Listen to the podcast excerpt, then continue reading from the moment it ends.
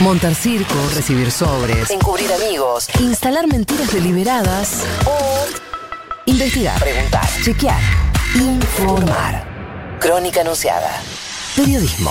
Otro. Es posible.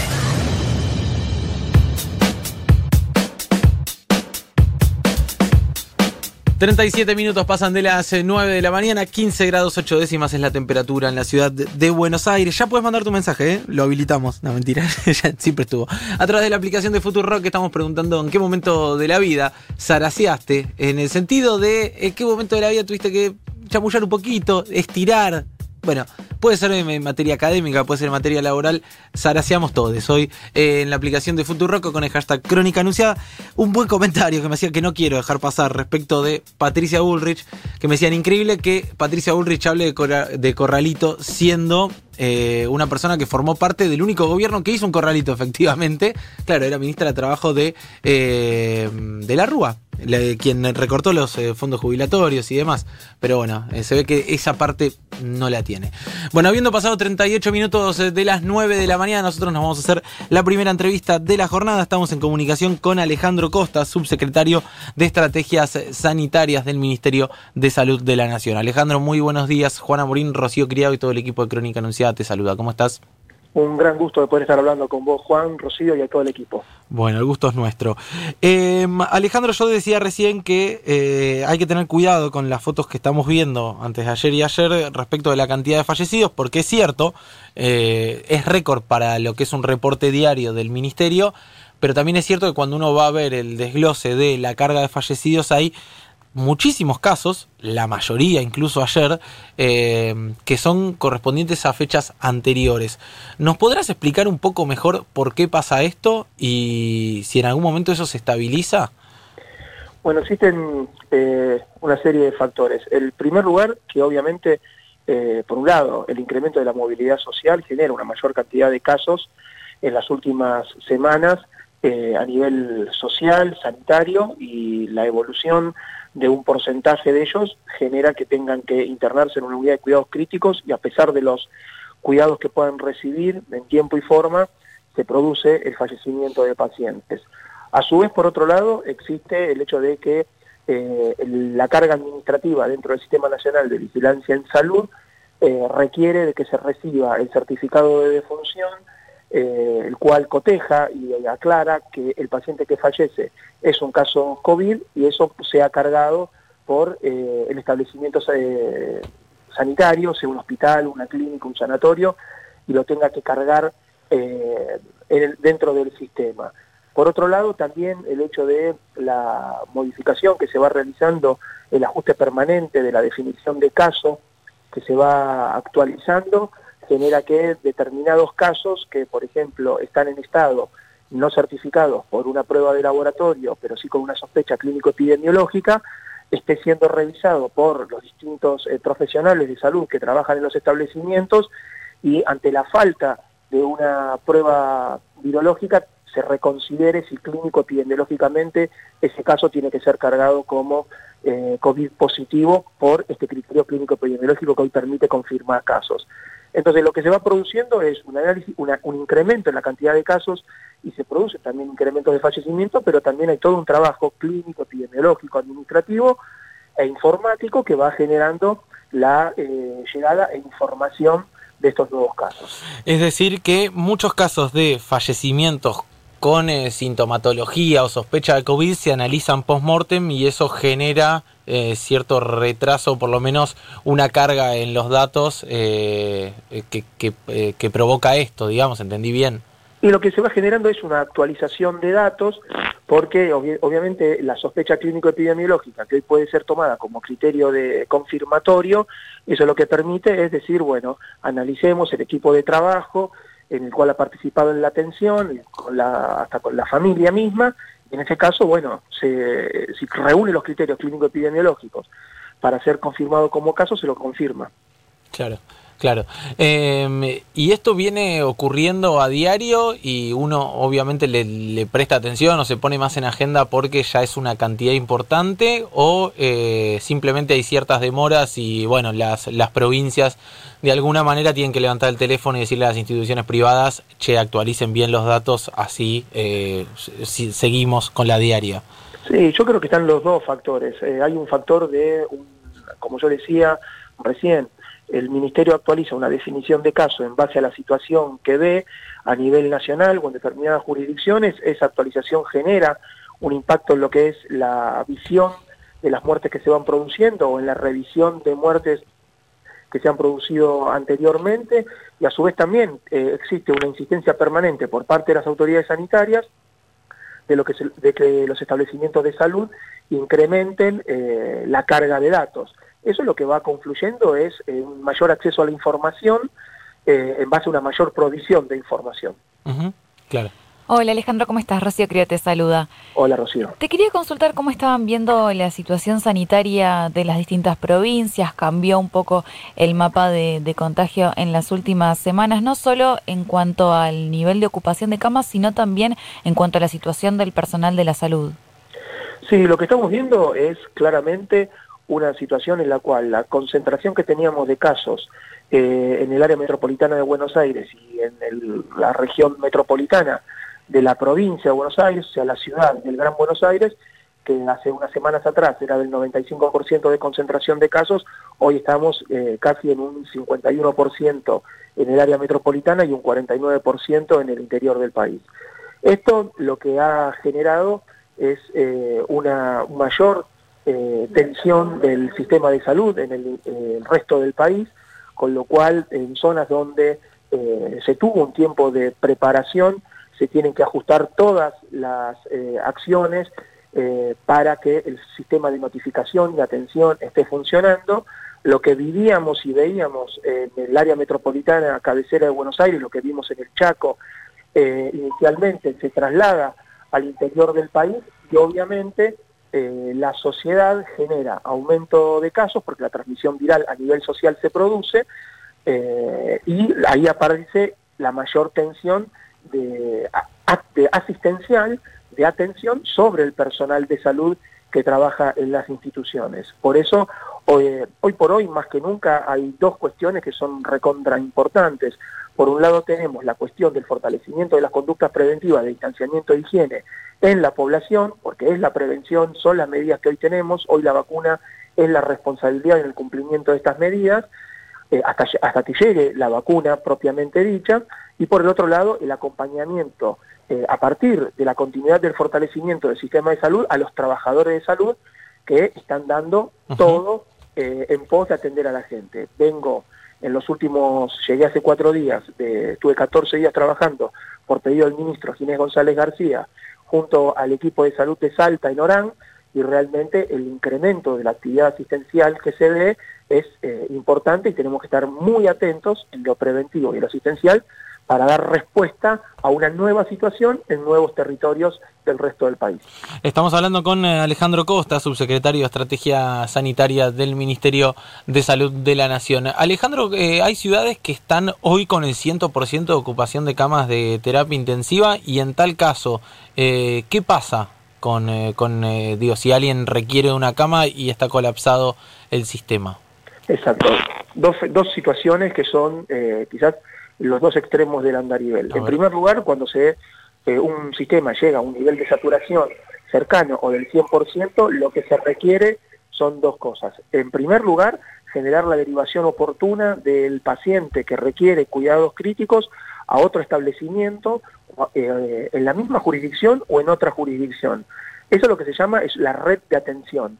Hoy por hoy el sistema funciona en red y tanto el sistema público como el sistema de obras sociales y prepagos eh, los establecimientos están concatenados en distintos niveles de complejidad para que si uno no puede dar respuesta, sea otro el que da respuesta. Eso lo que genera es la necesidad de tener una logística, por ejemplo, de derivación de casos a partir de ambulancias disponible eh, para lograr la derivación de pacientes.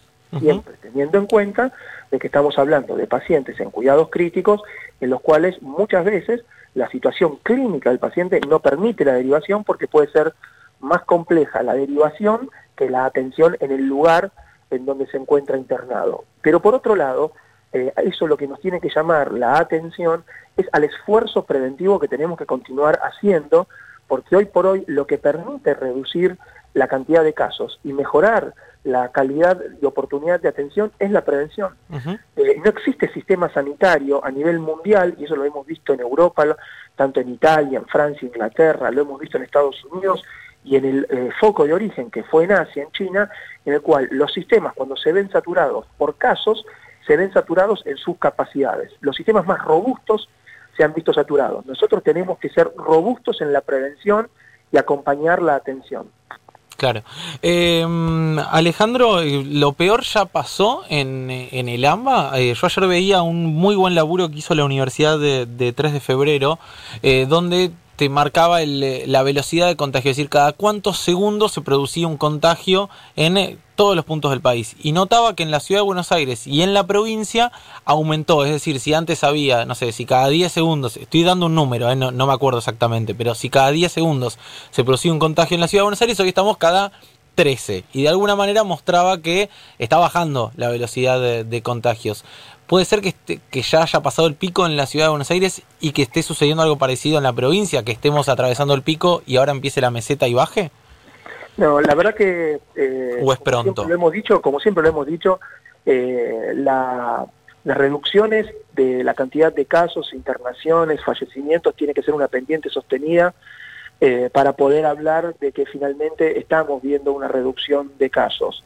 Con respecto a, lo, a, tu frase, me parece muy buena la pregunta, si lo peor ya pasó, yo la vería desde otro lugar también, eh, complementándola, y diría que lo mejor está pasando en el sentido de que cuando se comienzan a observar reducciones en la cantidad de casos, eh, lo mejor que está pasando es que las conductas preventivas se van instalando eh, más fuertemente dentro de la sociedad.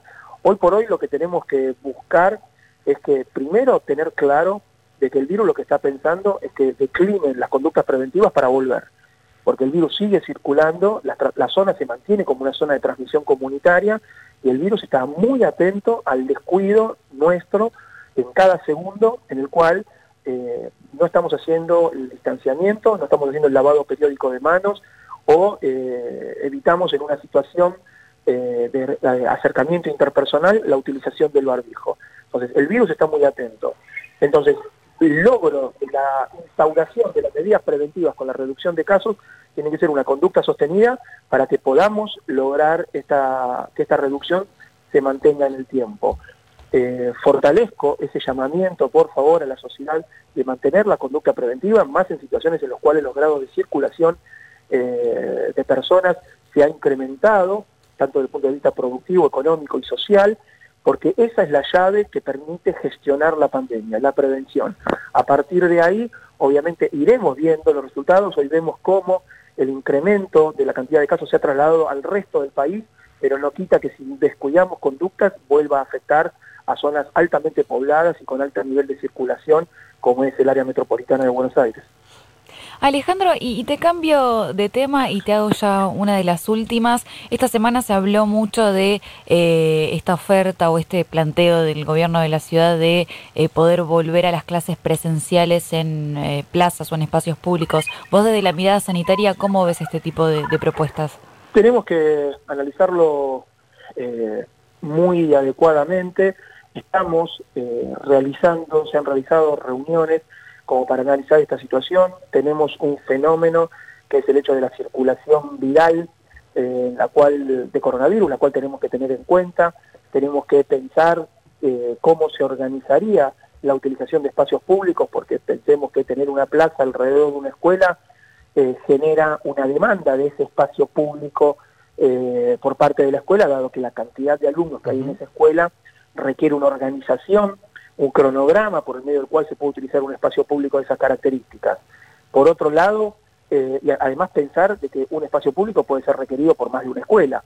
Entonces, esa es una cuestión eh, organizacional que a la distancia que interpersonal que le podamos poner a la utilización del espacio público, aire libre, que reduce la contagiosidad respecto a un espacio cerrado, lo tenemos que tener en cuenta. Por otro lado, tenemos que tener en cuenta factores como el hecho de que comienza el calor, comienzan a aumentar las temperaturas, el incremento de las temperaturas medias por encima de los 15-16 grados genera la aparición de otro de los problemas sanitarios que estábamos teniendo, como es el dengue, y los espacios públicos también pueden llegar a ser espacios en los cuales contacto eh, con ese tipo de afectación por vector, en este caso el mosquito Aedes aegypti, con lo cual habría que pensar en los operativos de descacharrización de todo el lugar público que se quiera estar utilizando, lo mismo como es la exposición a los rayos ultravioletas solares. Sí, total. Eh, sí, te tenés que ir con protector y off eh, a, la clase. Ahora, ¿y si se empieza a nublar y se larga a llover en medio de la clase, qué haces?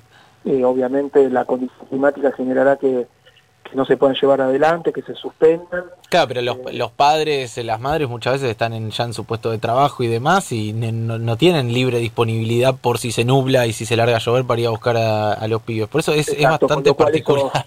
Generaría una situación de aglomeramiento dentro de una institución cerrada que es la, escuela, la escuela base y ahí tendríamos que estar eh, analizando. Creo que eh, tu mirada y tu aporte es muy bueno, Juan, porque son condiciones que tienen que estar pensadas porque cuando se saca eh, un grupo a la calle, que claramente la evolución de la pandemia demuestra que porcentualmente, de manera relativa, su porcentaje de afectación es menor que la media, recordemos que la media de casos está en 38 años con respecto a la edad, eh, los menores de 19 años, vamos a decir, en escuela primaria y secundaria representan un porcentaje eh, bajo de la cantidad de afectados, pero lo que tenemos que evitar es que se produzcan momentos de eh, contacto y de ruptura de la distancia interpersonal de dos metros que estamos promoviendo para que no exista contagio, después afectación de personas mayores susceptibles con factor de riesgo y que tengan un pronóstico más complejo. Te dije que a veces hacía aportes interesantes, Richie. No,